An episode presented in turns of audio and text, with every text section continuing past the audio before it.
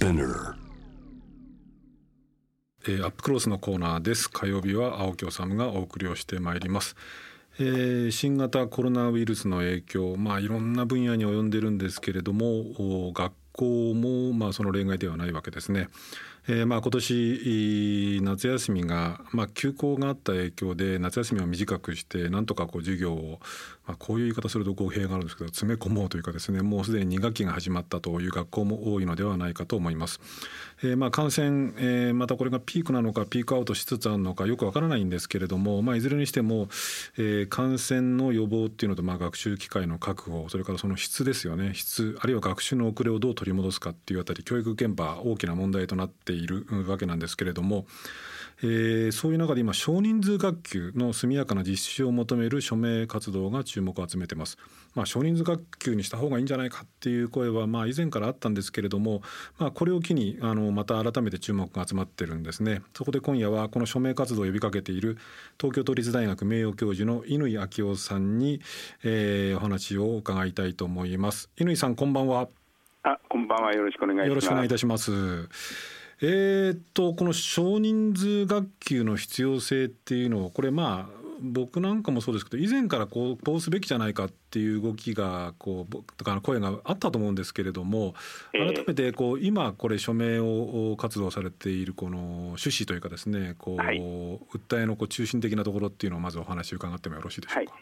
えっ、と私たちのあの署名えっ、と二点えっ、と挙げてまして、はいえっ、と一つは安心安全な少人数学級を速やかに実施してください。うんまあ少人数学級の実施ですね。それから二番目にえー、と授業を詰め込みすぎずあ仲間との、えー学びと豊かな学校生活を保障してください、うんまあ、あんまり、あのーえー、とお遅れを取り戻すということで無理をしすぎないでほしいと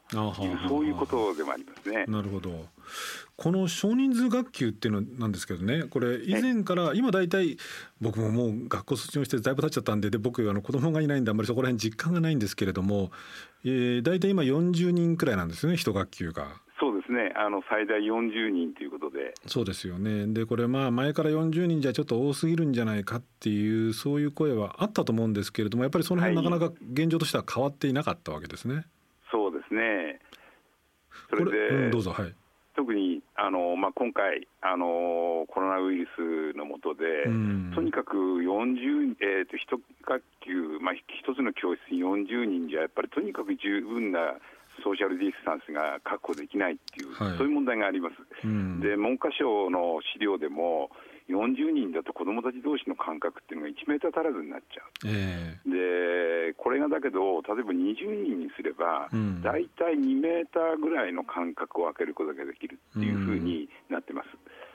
でまあ実際にこれ、コロナあの終焉までは2年程度かかるっていうふうに言われてますし、うん。それからさらに、まあ、あの専門家の話だと、やっぱり2000年代以降、SARS だとか MERS だとか、うん。あるいはまあ新型インフルエンザなど、とにかく新しい感染症の発生や蔓延のサイクルがすごく短くなってるっていうふうに言われてるんですよね。うんでそういうことで言っても、やっぱり今後の、えーことも含めて、やっぱり、あのーこういう、えーとやっぱり、えーゆゆとりが必要だっていうことが、まず第一点でああると思います。これだからつまり一つはまあこれは誰が考えても分かるんですけれどもその感染症への物理的な対応としてやっぱりこう一学級の中に子どもさんを詰め込みすぎるのは感染症対策、えー感染防止のためには好ましくないっていうことですね。えーそうですねでもう一つうんどうぞ。やっぱり、とにかく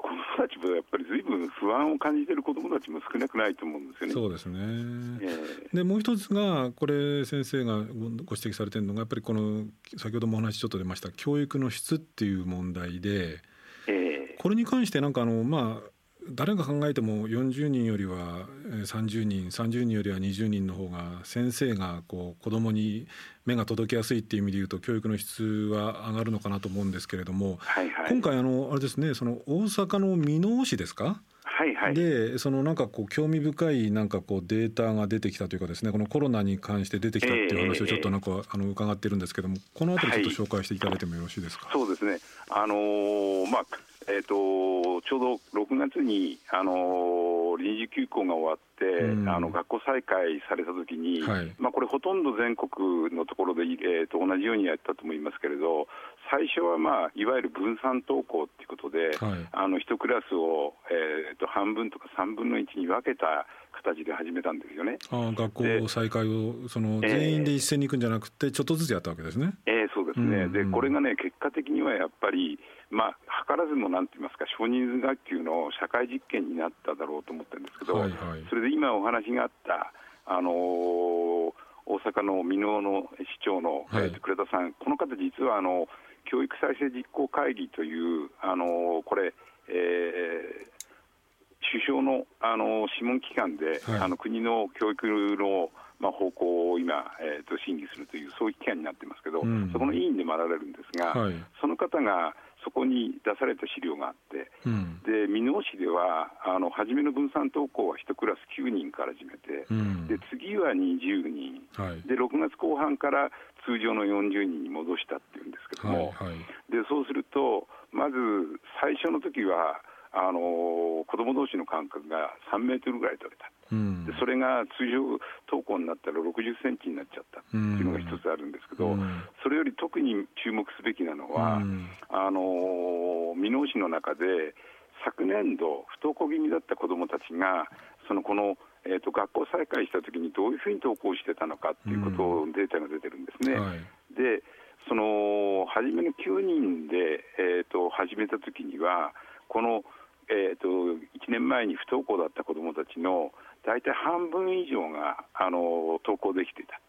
でそれがあの40人に戻ったらばあの3分の1に減っちゃった、まただから3分の2を登校しなくなっちゃった、そういうふうになってますね。これはどういうふうに分析したらいいんですか？要するにその分散でそのクラスの生徒さんが少ない状態の時には要するに不登校な子どもさんでもその登校した率が上がったというか、まあ、登校しやすかったってことですよね。はいはいはい、これどどういうふうにこう見たらいいんですか？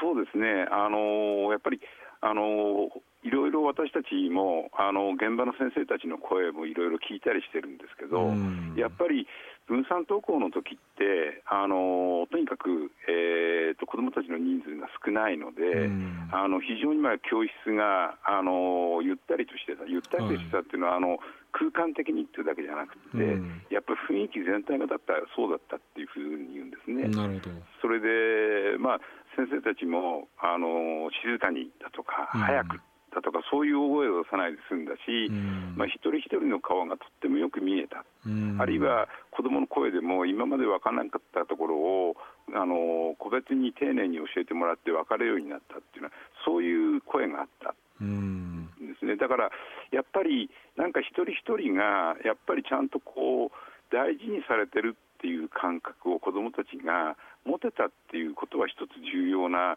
点なんじゃないかなって思うんですね。つまりそれが、うん、まあ、実際その40人に戻っちゃうと、なかなかそうはいかないし、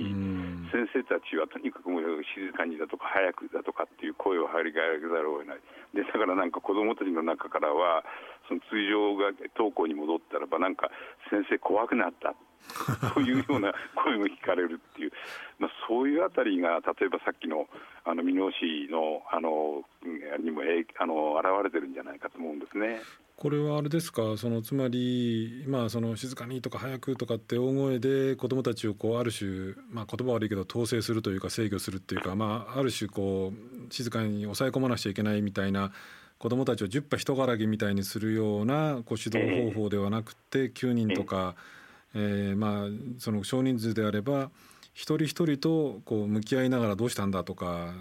何が分かんないだとかいろんな形でこう目が届くっていうことがやっぱり不登校の子どもに対してもこういろんな形でこういい状況が生まれていた可能性があるとこういうことですか？そうですねこれどうなんですか？その、まあ、今回ねその季節してコロナによって、まあ、こういうまあ社会実験というふうに先ほどその乾さんおっしゃいましたけれども社会実験が行われた。それ以前からやっぱりこれ40人じゃ多すぎるので20人くらいが適切なんじゃないかっていう議論もあったわけですけどもやっぱり40人と20人だとこういう点が違うよとかこういう点がやっぱりいいよっていうようなこう実証っていうかこれまでそういうデータみたいなものっていうのはこれまでもあったんですか？あのまああのなかったわけではないんですけれども、あのまあ、例えば、えーと、学校によってはね、あの今のあれだと、40人を超えると、まあ、クラスを分けるっていうことになってたんで、それでたまたままあ20人ちょっとぐらいのクラスっていうのもなかったわけじゃないですけれど、はい、まあ、これだけやっぱり大規模にあのみんなが経験したっていうのは初めてだと思うんですね。なるほど。これどうなんですか？そのまあ誰が考えてもっていうのはちょっと言い過ぎかもしれないですけれども子どもの数が先生が面倒を見る子どもの数が少ない方がいいだろうっていうのはこれはおそらく、まあ、いろんなこう考え方あるでしょうけれども誰が考えてもそう思うような気がするんですけれどもこれがなかなかこう進んでこなかったっていうようなこう理由っていうのはどういうところがあるんですか？そうですね、やっぱり、あのー、一番大きいのは、あのー、なんて言いますか、財政的な理由といいますか、あのー、特に、えーとまあ、あれですね、だから、あの大体戦後、1950年頃からあの国はだんだんあの学級の数を減らすっていう取り組みをしてきて、それで、まあ、1991年に今の40人になったんですけど1991年ですか？えだからもうずいぶん前ですよね、はいはい。はい、でそれ以降は結局、まあ、その当時の大蔵省それからまあ今でいう財務省ですけども、そこがやっぱり財政的な理由をでもってちょっとこれ以上無理だというようなことをあの非常に強く言ってたんですね。それで特にやっぱり2000年代に入る頃は例のあの行財政改革で、ちょうどだから少子化が進むんで、本当はチャンスだったはずなんですけども、その時に結局やっぱり行財政改革で、特にあのその頃、えーと、行政改革推進法っていう法律があったんですけど、そこではもう子どもの数が、えーと、減る分以上に教員の数を、えーと、削減するっていうのそんな法律ができちゃったりしてということでなかなかやっぱりあのそこが、えーと、進まなかったっていうことがありますこれしかしあの僕もあの詳しくないんでぜひその辺ちょっと教えてもらいたいんですけれども日本の場合その教育にかけるそのお金ですよね。はいはい、公教育費っていうんですかね。その、はい、がまあこれも散々あちこちで言われてるんですけれどもいわゆる先進民主主義国の中ではかなり少ないんだというふうに言われていると思うんですけどやっぱりそれは現実としてはそうなんですか、い。やこれはね今深刻な状態だと思います。うんはい。あのまあ、OECD というあの組織がありますけれど、うん、あの OECD が、えー、と一番最近に出しているあの統計の資料ですと,、えーとまあ、日本のあの公教育費、えー、と国内総生産あの GDP あたりでいうと、2.9%っていうんですね、でこれは OECD の平均が4.0%なので。はい。まあ、非常に少ない、でこれ、えーと、少なくともこのだから統計にで扱われている、えーと、三十数か国の中で最低にの水準になっています。でだからこれを例えば OECD の平均にあの引き上げるだけで、まあ、十分に20人程度の学級っていうのが可能になるはずだと思うんですね。しかもこれもしばしばニュースになっていると思うんですけれどもこれその今乾先生おっしゃられたこうことと関係があるのかその学校の先生がとにかく忙しいと。これは逆にだからこれ OECD なんかでその調査をすると、はい、その先進国の中でその日本のこう学校の教員がなんか極端に忙しくってしかもその授業で忙しいんじゃなくてその授業に付随するというか授業以外の部活動であったりとかその書類作ったりとかでもうめちゃめちゃ忙しい。これもあれですか？やっぱりその先生を減らしてきたっていうことの影響もあるわけですか？これはやっぱり非常に大きいと思いますね。あのそれで特に、えーとまあえー、教員の数が増えない中で、だけど、この間、やっぱりこの数十年の間に、やっぱり学校にいろんなことがやっぱり求められるようになってるっていう。うまあ、そういう側面があると思いますね。なるほど求められるっていうのは例えばよく言われてるそのこう親御さんからなんかこういろんなことを学校になんかこうリクエストがいっぱい来たりとかあるいは教育委員会だったりとかその中央文文科省なんかからこういろんなこうそのリクエストが来たりとかってそういうことで忙しくなっちゃってるってことですか？まあそういうこともありますし、うん、それから例えばもう今回のことで言えばね、あの結局えっ、ー、とまあ今まで、えー、教室のえー、掃除なんかは、うん、まあ、子どもたちにやらせてた、うん、でだけどこれもあの教員があの消毒も含めて、うん、全部今やるような状態になってますよね。でそういうようなことっていうのがだだんだんだんだんやっぱりでこれ例えばだからあの他の国で言うと、まあそれについてはいろんなスタッフも入ってるっていうこともあるしそれからあとまあやっぱり教員あたりの生徒の数も少ないという両方のことがあるかと思いますね。なるほどね。あの、うん、どうぞはい。い。いいですか？いや、あのね、で、あの番組にこうリスナーの方からね、乾先生にちょっと質問ということで来てるんですけれども、ちょっと紹介させていただきますが、はい、ラジオネーム、ゆうすずみさんという方です。あのありがとうございます。えー、これもだから予算も大切大変だけれども、この質問ですね、えー、小中学校ではクラスの人数を減らすとともに、授業内容も見直す必要があるんじゃないでしょうか。特に自ら考える能力を養う時間が今のプログラムでは足りない気がするのですがというこうメールが来ていて、はいはいはい、ひょっとすると教育関係者の方なのかな。あの自ら考える能力を養う時間が足りない。だからこう、その授業内容も見直す必要もあるんじゃないかっていうのも来てるんですけどこのあたりどんなふうにお考えですか、はい、そうですね、うん、あのそこは全くその通りだと思うんですけども、うん、で特になんて言うんでしょうね。あの日本のあの学校教育ってえーと、これまでもずっと、あのまあ、一方で、あのいわゆる、えー、ペーパーテストで測る学力は、まあ、いろんな、あの国際調査なんかでも、まあ、かなり非常に高いところにあるというのは、あのずっとそうでしたけど、一方で、やっぱり、あのすごくなんていうんですかね、あのやっぱり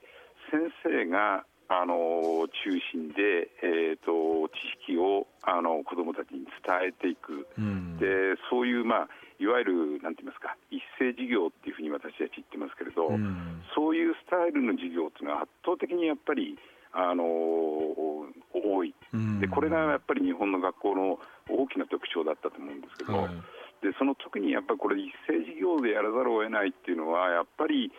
人数が多いってこととすごく深く関係していると思うんですね。そうでしょうねだからそうすると、やっぱり今あの、ご指摘があったような、やっぱり一人一人がやっぱりじっくり考えるような、そういう事業をやっていくためには、やっぱり人数少なくしないとだめだということはあるかと思います。まあ、先ほどおっしゃったその箕面のケースのようにこう不登校の子だったりとか、まあ、場合によってはいじめなんていうこともリンクしてくるのかもしれないですけれども先生がやっぱり、はい大きな40人の子どもにこう一方的にわーっとこう詰め込むよりはやっぱりこう少しあの子どもの顔が見れるような形の少人数の教室になればその不登校にもいじめにも対処できるしその教育の面でもいろいろ一斉授業じゃなくてこうキャッチボール、自分たちでものを考えるような授業がしやすくなるとこういうことですよね。そうですね。それからもう一つ付け加えると、やっぱりあの日本の学校って、えー、もうもう一つの特徴としてあのすごくなんていうんですかねあの平等っていうことをあのずっとやっぱり伝統的に大切にしてきてる感じがするんですね。はい、でこれ自身は悪いことじゃないんですけど、ただそれがややもすると、やっぱり平等にするっていうことはみんな同じにするっていうことにつながっちゃってる。でこれもだけどやっぱり人数が多いこととやっぱりあの関係してるだろうと思うんです。でやっぱり平等って言ってもやっぱり一人一人があのやっぱり違っていて違っているから平等じゃないといけないんだっていうそこのところをやっぱりそういうところを作っていくためにはやっぱりお互いのそれぞれの違いをやっぱりきちんと知ったり大切にしていくっていうねそういうことをあのやっぱり丁寧にやるためにもやっぱり40人でちょっと難しいなっていうことがあると思いますね。あのまあ、夏休み、まあ、これ新型コロナのこう休業一斉全国一斉休校ですねの影響なんですけれども、まあ、それが一斉休校というのは果たして正しかったのかどうかっていう議論は別としてですね、まあ、夏休み短縮している学校がほとんどだと。で、まあ、コロナによるその教育の遅れっていうのがどうも出ている。ただ先ほど先生はねその詰め込みすぎはよくないよっていうお話されましたけれどもしかし親御さんなんかにしてみるとその当該の子どもさんを持ってたらこれ他の学年とかから遅れたら困るとかってことを考えるとちょっとでも遅れ取り戻してよっていうようなこう考えてる親御さん多いと思うんですけれどもこれどうするべきだというふうにこう犬先生お考えですか、あのー、まず今、えーと、学校どんな状態になってるかっていうことなんですけども、うん、あのー、まあ、先ほど冒頭に、あのー、今週から多くの学校がって言われでしたけども、はい、あのまあ、早いところからはもう先週の初めから始まっているところが結構あって、うん、それで文科省の調査では、大体ほとんど平均して、えーと、例年の半分以下の夏休みの期間になっている。で小中学校だと短いところだと9日、うん、高校だと極端なところは4日っていうようなところもある。夏休みが。ええ。ー、それで結局あと、とにかくあの土曜日授業だとか、うん、あるいは1日7時間授業だとかっていうことで、で結局、とにかくあの今年、えー、今年度中に、えーとまあ、休校期間中に、えーと、できなかった授業時間数を全部取り戻すっていうようなことが、うん、まあ、一つ、えーと、多くの学校がそういうことでやってるとことなんですけども、うん、ただ、あのー、確かに親御さんたちにとって一方でそういう心配はあると思いますけれど一方でやっぱり子どもたち、あのー、相当疲れてるっていう感じがするんですね。でまあ長期期間中もとにかく外出自粛っていうことでいろんな不安やストレスをため込んできたし、それから休校が明けてもまたこういう第二次などっていうことでいろんなやっぱりストレスもある。でそういうことでかなりやっぱり子どもたち疲れてる状態でそういう時にちょっとこれだけやっぱり詰め込むことが果たしていいことなのかっていうことがあります。やっぱりだからこれあのやっぱり私たちすごくあの、まあえーと、懸念しているのは、はい、とにかくこれで不登校の子どもたちが増加するとかあるいは秋になると荒れた学校がたくさん出てくるんじゃないか、そんなこともあの、まあ、懸念していることなんですね。でじゃあ、どうしたらいいんだと、はい、いうことなんですけども、あのまあえーと、これ、文科省なども、えーと、最終学年以外は遅れを取り戻すには数年かけて取り戻せばいいっていうふうに言ってるんですね。なるほど、うん、それで、まあ、もちろんだからあの最新学年の小学校6年生とか中学、高校3年生は、ある程度特別の手当が必要だと思うんですけれど、それ以外の学年はやっぱり、今年1年間で全部の帳尻を合わせるっていう必要はないだろうと。でまあ、実はあの教育学会もあのでも私もこの提言にも関わったんですが、はい、あのやっぱり教材を生成するなどを含めた対応を、えーと、することが必要だし、そういうことができるんじゃないか、例えば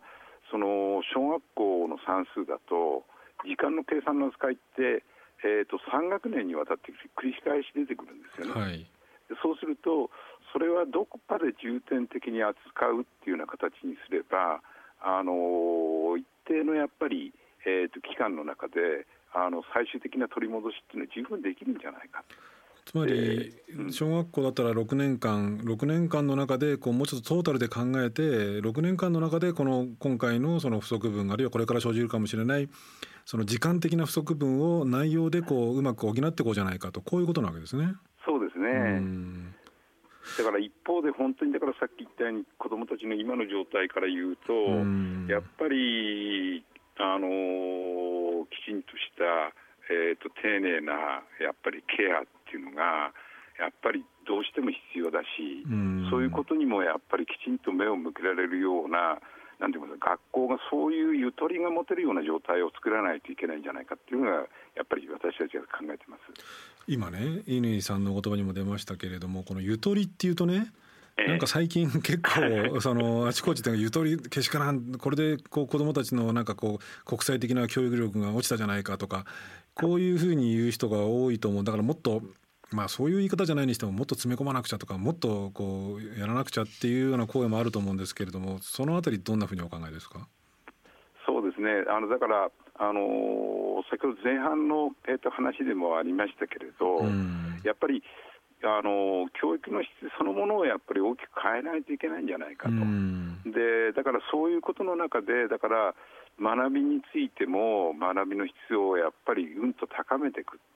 でそういう逆に言えばあのそういうチャンスにもこれをしていかなきゃいけないっていうことだろうと思うんですね。うん。あれなんですよね。そのつまりね先ほど乾先生のお話にありましたけど40人の学級でこうある種一方的な形でこうわーっと教えたことを頭の中に詰め込んでいくっていう教育っていうのも一定程度は必要なのかもしれないけどやっぱりこう自分の頭でこう考える。まあ生きていく上でその一番大切なことって結局そのその場その場でこう自分の頭でものを考えて自分で判断できる力を学校でこうきちんとこう身につけられるかどうかっていうその詰め込みよりもなんかそっちの方が重要なんじゃないかっていう気が僕なんかしちゃうんですけれども。ええー、全くそうだと思いますね。それでね言うとなんか今回いろいろ出てきてあのなんかね9月入学とかね。オンライン授業とかね、はいはい、まあいろいろこうやれることあるんじゃないのっていうような議論も出てきましたけどこのあたりどんなふうに受け止めてらっしゃいました？そうですね、まあ、だから、あのー、ちょっと9月入学についてはね、うん、あのー、まあえー、最初の発想は分からなきゃない分からないわけではないんですけれど、うん、だけどいろんなことを考えたらやっぱりこれはちょっととんでもないだろうということで、うん、やっぱり、あのー、ですよね、えーまあ、お金も膨大にかかるってことだけじゃなくて、まあ、今まで、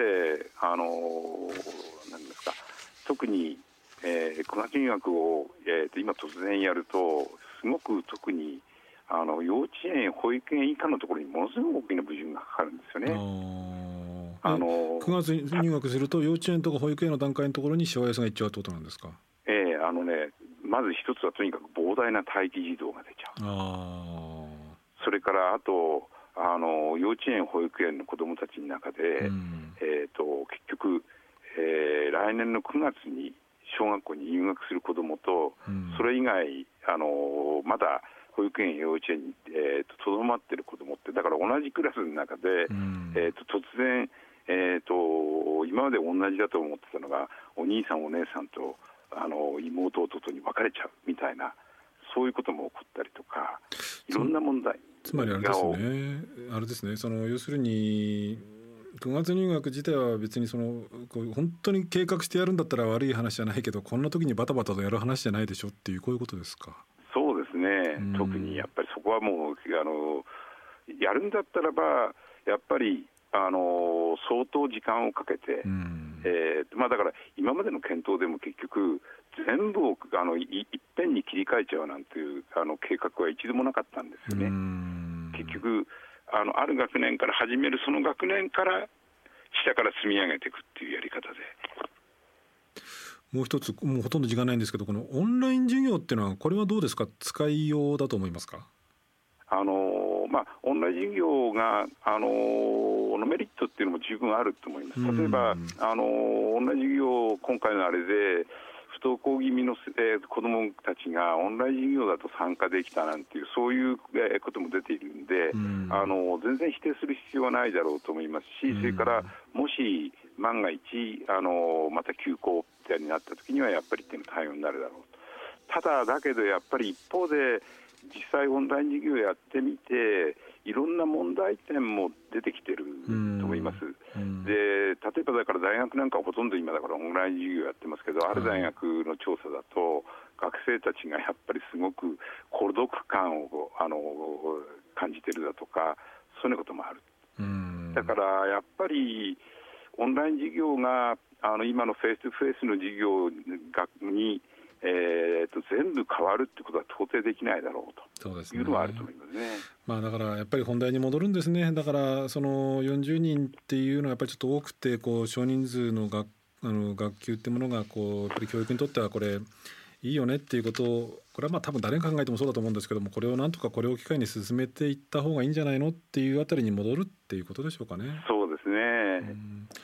わかりました。えー、はい、井先生ありがとうございました。いいえ、あの、藤子さんありがとうございました、はい、またよろしくお願いします。よろしくお願いします。どうも。えー、今夜は東京都立大学名誉教授の乾昭夫先生に、えー、今こそ少人数学級の実現をという話伺いました、えー、ありがとうございました。今日番組の中で、えー、少し触れました、えー、河井克行前法務大臣夫妻ですね、えー、河井克行前法務大臣と妻の安里参議院議員の公職選挙法違反事件の初公判、えー、今日大きなニュースでしたけれども今日の初公判あのもう少し詳しく言うとこういう内容なんですね。えー、検察側が、まあ、起訴状を朗読する、まあ、こういう罪ですよっていうことを言ったんですけれどもこの起訴状によると、えー、河井克行前法務大臣は、えー、去年の3月下旬から8月1日にかけて計128回にわたり地元の議員、まあ、広島ですねの議員とか、まあ、地元の市長さんたちに対して計100人に対して計およそ2901万円を供与したと。これを検察側は起訴状で、えー、参議院選挙に立候補を表明していたあ妻安里議員への票の取りまとめを依頼する趣旨だったというふうに言っていると。で河合克行前議員とそれから妻の安里被告はこれ全面否認してるんだけれども何を否認してるかというとお金を渡したこと自体はおおむねで認めてるんですね。で、えー、この現金についてその検察側はこれは票安里議員への票の取りまとめを依頼する趣旨だったと言っている点についてこれは違うんだと。選挙運動を依頼する趣旨じゃないと、えー、選挙運動の報酬として現金を渡したことはないんだと。こういうふうに言ってる。つまりお金を渡したことはおおむね認めつつその趣旨が違うんだと。こういう主張で、まあ、検察側の主張と前法務大臣側の主張っていうのが真っ向から衝突をしているということなんです。でこのお金ですね結局だからまあ2900万円くらいを昨年3月から8月くらい計128回にわたり計100人くらいの地元の議員に配ったということは、えー、これはどうも事実だというふうに認めてるんですね。でこれどうですか？どう考えてもおかしいというかですねどう考えてもこんな政治でいいんだろうかというふうに思いますね。これ地盤培養行為っていうんですけれども政治活動として、えー、議員国政の議員たちが、えー、地元の議員さんたちだったりとか地元の市長さんたちに、えー、もう自分のこう選挙基盤として選挙地盤としていろいろよろしくしてもらいたいっていうことでお金を配るっていうことがこれはだからこういう趣旨だったんであって票の取りまとめじゃないっていうんだけれどこれでいいと思いますか、えー、しかもこの2900万円え、自民党本部から1億5,000万円渡ったのがその原資だったとするんだったらこれ政党助成金というのがこう原資になっている可能性が高く大元はこれ我々の税金が含まれてるんですね。つまり選挙の票の取りまとめが目的だったかどうかっていうことを脇に置いても、えー、我々の税金が含まれたお金が、えー、国会議員から地元の政治家に2900万円もばらまかれた。この説明をこれだからその1億5,000万円から払われたのかどうかあるいはこのようなお金の配り方っていうものがありえていいのだろうか、えー、ありえることが政治として正常なんだろうかっていうことも含めてこの問題これで終わりですよあるいは有罪ですよ無罪ですよっていうようなレベルだけで終わらせていいような話には僕は思えないんですけれども。